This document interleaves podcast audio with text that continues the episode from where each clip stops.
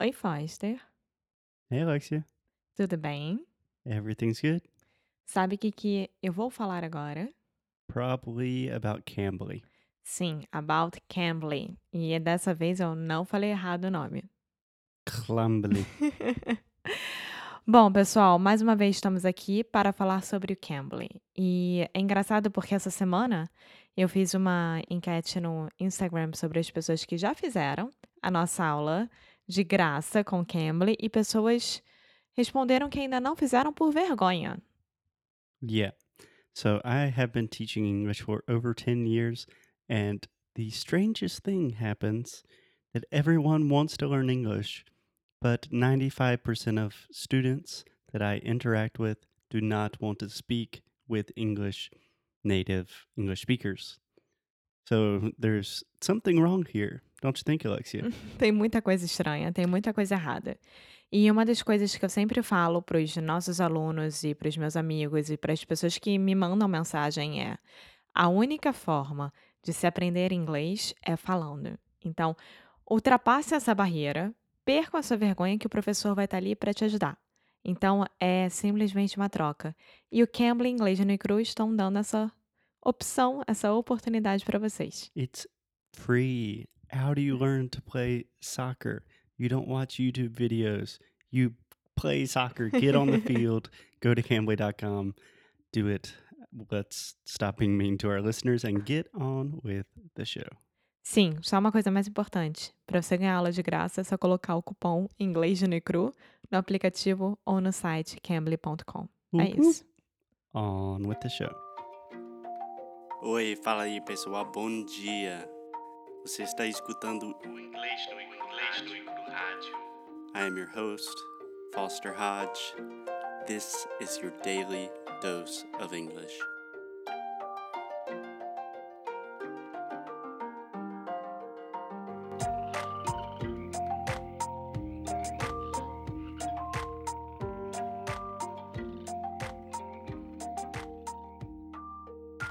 Well, hey, Alexia. This is very wrong. I promise that is my first and last attempt at a British accent for the day. But today, Alexia, we're talking about England, England. about Britain. About British people. Yeah, and about Brazilians in Britain. Of course. Okay, so Indeed. Indeed. I'm sorry. indeed. Okay, we need to stop and just speak in our normal English. So last week, more or less last week, Alexia and I went to England for a wedding. Parabéns, congratulations, Vito and Louisa. Yes. Um, we didn't tell you guys because it was very confusing and it was a lot to do in just five days. So that's it. We went to London, London and Oxford. Yes, we went to London and Oxford. So, before we get started talking about Brazilians in England, which there are a lot, a lot of them, um, opinions, impressions, Alexia? What did you think about England? I love England. I really do. I love all about England. I love their accent, but it's damn expensive. Can I correct one thing? uh huh. You said I love all about England. I would say I love everything about England. Okay. I love everything about England. Yeah, I agree. England is a beautiful place. Alexia and I both have experience in England. I studied in Oxford when I was in university, and Alexia studied in the south of England in a city called Swanage when she was 16 years old. 16 years old. Yeah. So England is a place that we both have very happy, fond memories of. Um, what about this time? Anything in particular stand out to you? Um, maybe the way I looked at the cities, like with my grown up eyes, Mm-hmm. that this time I could go to the pubs, I could enjoy a little bit more of the nightlife, things like that. Yeah, yeah. I could not look up look at England with my grown up eyes because when we went, I was only 28. Now I'm 29. so no. I still, I don't know. um, about Oxford. Oxford is amazing. It's simply amazing. Yeah. So, for those of you who don't know, Oxford is essentially just a university city. The University of Oxford has, I think, over 100 colleges. Most of them are hundreds and hundreds of years old. I studied there for one summer when I was 19, and honestly, it is the best place to study in the world. Yeah, um, just to make it clear, because a lot of people won't understand this the way I didn't. So, there is Oxford, the city, hmm of course, and there is Oxford University. Think about an umbrella. So, Oxford University is the umbrella, and under the umbrella, there are all the colleges that are part of the University of Oxford. Yes, and it is a little complicated and it's different from the educational system in the US. In the US, a university and college, we use those words interchangeably. Yeah, So in the US, I say I went to university in Tennessee or I went to college in Tennessee. That's the same thing. In Britain, you could say I went to Oxford University and people would say, "Oh, what college?" And you would say St. John's College or something like that. yeah, Make sense? makes sense. Okay. Cool. Okay, so well, we went to this wedding Mhm. to my great friends, and we were in a group of Brazilians, German, and Thailand, Thailand, right? Thai.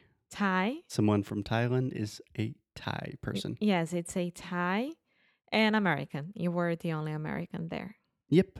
That's a very common feeling for me being the only Oh American. no, you weren't. Oh yeah, then one other American appeared briefly. Yep. and we had a lot of fun. It was great. But we want to talk about the Brazilians that we met there. Yeah. So I think the most interesting thing to point out is we spent more or less five days in England, and I don't think I truly met one British person.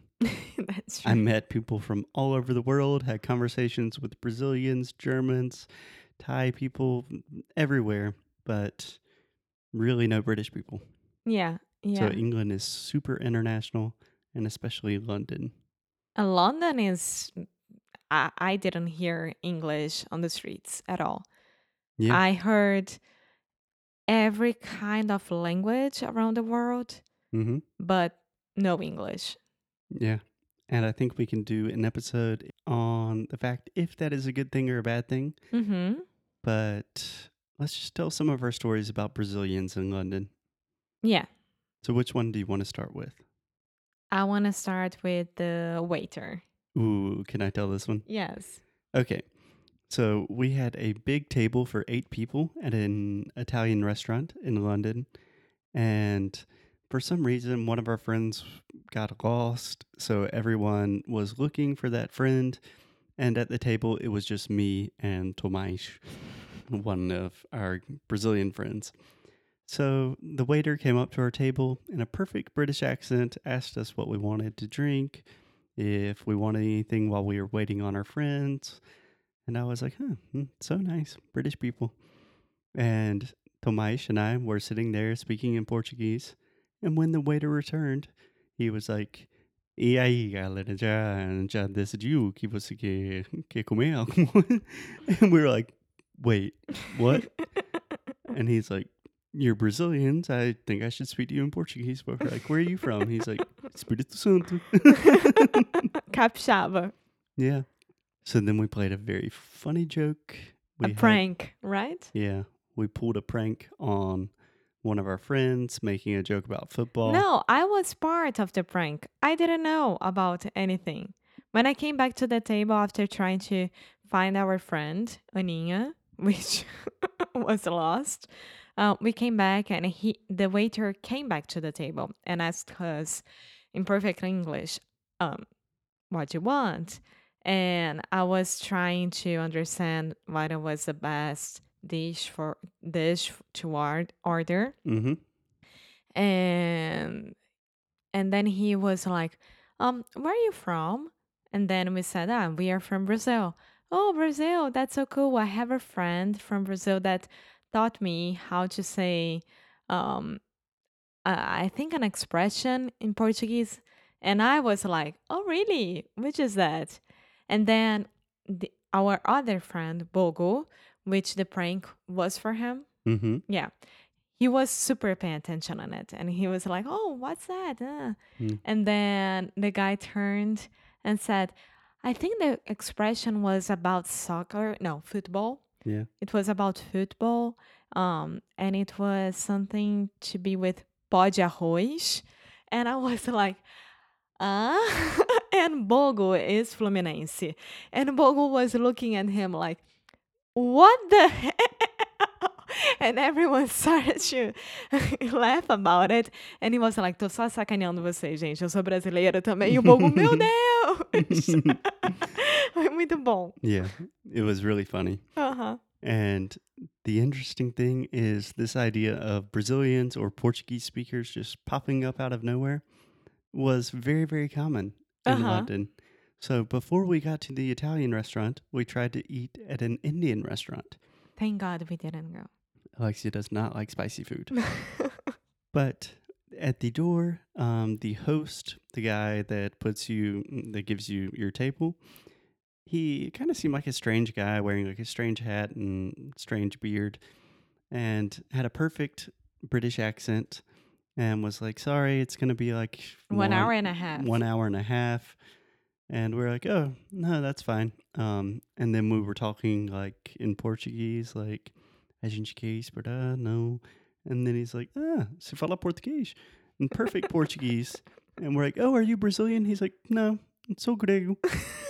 and we're like, what? And he's like, yeah, I, I trained capoeira and I live with my teacher. He is from Campinas and he taught me how to speak Portuguese. And all of us, we were like, we can't speak Portuguese on the streets anymore because everyone will understand us. yeah. The big lesson learned is be careful what you say in Portuguese in London and in most big cities in the world because there are a lot of Portuguese speakers out there. Yeah, yeah. Um, when we came to Spain, right, we went to Granada, and in Granada we met this Brazilian that we already talked about it, and she was telling us that London is the place nowadays for Brazilians to go because there are a lot of jobs, a lot of things to do, and it's really, really good. Yeah. Yeah. I mean, London is a land full of opportunities. So I think the last story we should end with today, Alexia, is we went to a concert on our last night in London with one of my favorite singers named Erlend Øye. He is. Ooh. Gabby. Gabby's mad at someone. It's one of the guys from a band called Kings of Convenience. They are a band from Norway. And he has a new group called La Comitiva or La Comitiva. La Comitiva Band. Yes. And they are a group of Italians. They live in Italy. They played a lot of different songs. And then out of nowhere, they played a Brazilian samba song, right? Yeah, yeah. And I think there was me and another Brazilian like on in front of it, and we were like, "Hey!" It was very obvious who the Brazilian was. So then, in a Er- perfect Portuguese, yeah. And and then uh, playing cavaquinho. Sorry. playing cavaquinho. And then one of my favorite singers of all time, Erlend, got down off the stage and started to dance with people and obviously saw Alexia dancing samba. And then they just started sambando together. He literally just pushed me aside and started dancing I with her. don't know um, who you're jealous of. If it's me, I'm jealous of everyone in this situation. um, uh, quick tip: this band is going to São Paulo and Rio the end of the uh, year. Yeah. La December. Comitiva. They're playing at Circo Voador and someplace in Sao Paulo. yeah. You should check them out. Be careful what you say in Portuguese, and we will talk to you guys tomorrow. Bye.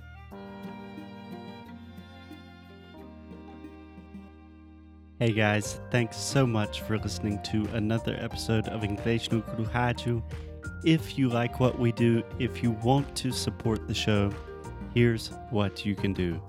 Leave a rating and review on Apple Podcasts or Android, wherever you listen to the podcast.